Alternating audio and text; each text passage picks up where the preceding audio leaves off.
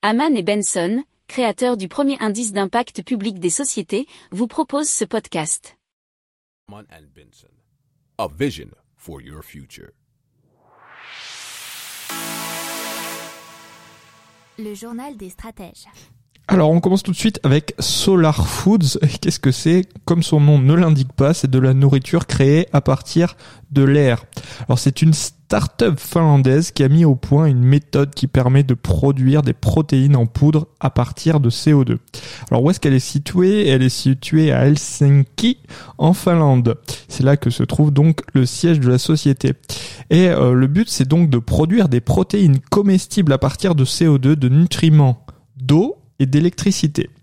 Grâce à de l'électricité renouvelable, c'est un microbe qui est transplanté dans une goutte d'eau extraite de l'air et nourri de minuscules bulles de CO2 et de nutriments tels que l'azote, le calcium, le phosphore et le potassium.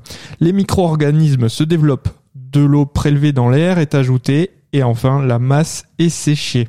La poudre de protéines est alors prête et peut être transformée en produit alimentaire. Alors ça c'est issu d'un article 20 minutes euh, suisse.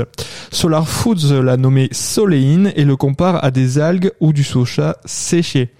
La production d'un kilo de soléine nécessite 100 fois moins d'eau que pour obtenir la même quantité de protéines à partir de plantes et 600 fois moins que si elle était issue de viande bovine.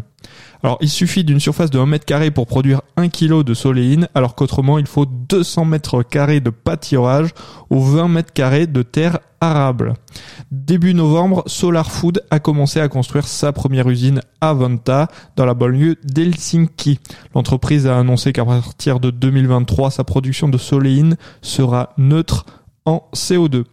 Pour approfondir ces sujets, abonnez-vous à la newsletter de Haman et Benson et écoutez nos autres podcasts que vous retrouverez dans les notes de l'émission ou sur notre site internet.